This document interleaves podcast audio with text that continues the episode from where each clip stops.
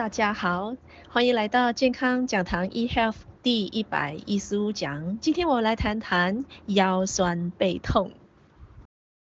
有一些人啊，尤其是上了一点年纪的人呢，往往呢会面对腰酸背痛啊、腰疼啊这些问题。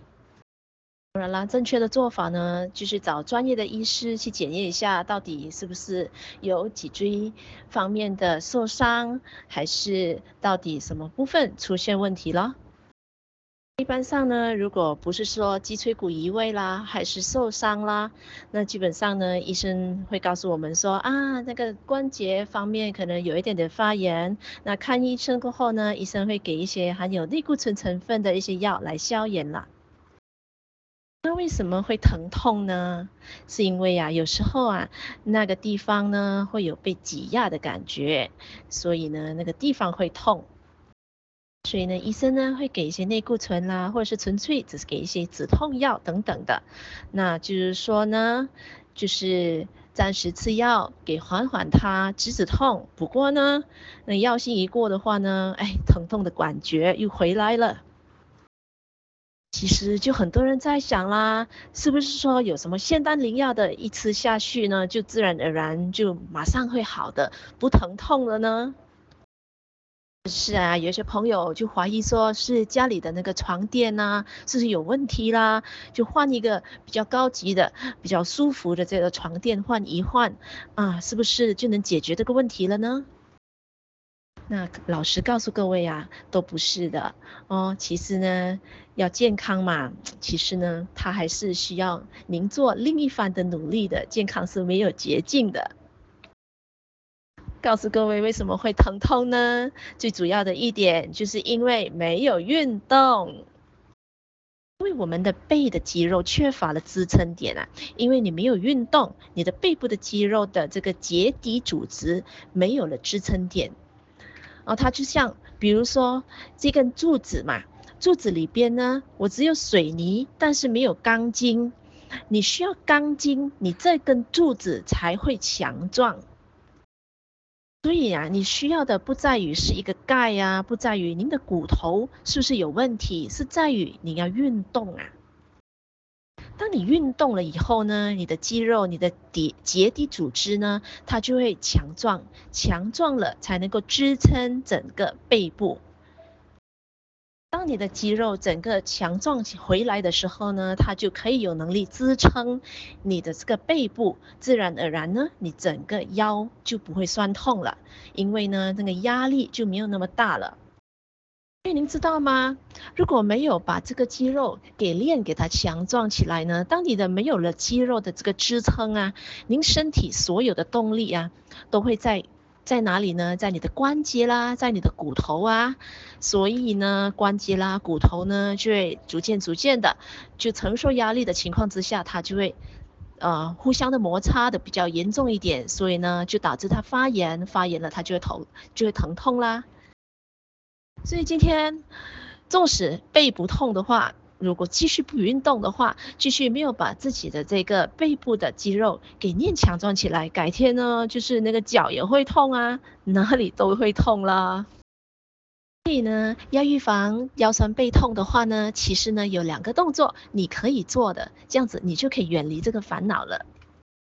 第一个动作的话呢，就是减肥啦。因为体重轻一点的话呢，压力呢就会少一点啊。轻一点的以后呢，你的关节的压力少一点的话呢，磨损损伤就会少一点，那它发炎的机会就会减少啦。这样子的话呢，就不会给身体这么大的负担。第二个更重要、更重要的、缺一不可的呢，就是运动。你必须去做背部的运动。那有些人呢，他。他背部酸痛啊，然后去做了一个 X-ray，那拍片子告诉他说，哎，哪一个地方那个背部那个关节还是哪里发炎了？那他就想说啊，既然发炎了，这样我就不要动了。其实不可以啊，其实发炎了还必须继续动的，就算有发炎还是要继续动，只是说我们要动得慢一点哦，就是要动啦，好不好？所以的话哈，你可以到那个健身房里面去，那他们会教你啊，你就告诉你你的这个呃健身教练啊，你要做运动，您背部的这个运动。那在健身房里边不是吗？有一个机器啊，它就会啊、好像它的样子是一一片的，一片的板，哦斜斜的。那你靠上去，然后斜靠着它，然后呢，你就你的腰弯下去，拿一个重的东西，然后呢，自己弯起来。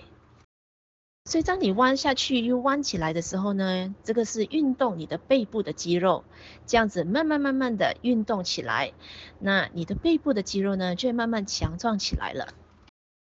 当然了。当你在做这个背部的运动的时候呢，千万千万要记得要给自己的身体补充足够的优质的蛋白质了。Soy Pro Soy Pro 里面的完整性大豆蛋白质呢，可以增加肌肉的强度，让我们达到事半功倍的效果了。如果今天是在走路的话呢，那有一些老年人他说，哎，我膝盖疼痛啊。有一些人甚至会发觉到，哎，走路的时候膝盖好像有声音的，有没有？啊，那就是说你还走得不够多。今天你的膝盖会痛，你必须还继续走，只是你可以走得慢一点，继续走，走到你不痛为止。记住一点哦，你的身体的每一个部位呢，只要你继续动它，它才有再生的能力。你不动它，它会怎么样呢？它就只有衰退的能力呀。所以我不晓得你有没有发觉到，有些老年人有吗？他告诉我们说，哎，他的腿好像越来越没有力了。其实呢，是他比较少。去呃做一些运动，然后呢，他的肌肉开始萎缩了。当这个肌肉开始萎缩的时候呢，其实呢就会导致他比较没有力气了。所以各位啊，今天呢，不管我们是在什么年龄，不管您是成长中的小孩，你是成年人，你是呃上了年上了年纪的长辈们。记得多做运动，多做适度的运动，然后呢，多摄取蛋白质。同时，当然啦，我们要保持心情良好啦，我们要有足够的睡眠。所以呢，这样子的话呢，可以保持我们肌肉的强壮，那我们就可以做到预防腰酸背痛啦。今天腰酸背痛这个课题就跟各位分享到这边，谢谢您对健康讲堂 eHealth 的支持。我是您的营养美学导师 Sydney。如果您对健康以及营养美学想要有进一步的了解的话呢，也欢迎您去收听我在 Apple Podcast、Spotify 以及 Podbean 里面的健康讲堂。也希望说我这个小小的分享可以帮到各位，在您的生活中生活的更健康，生活愉快，得到满满的健康智慧。谢谢。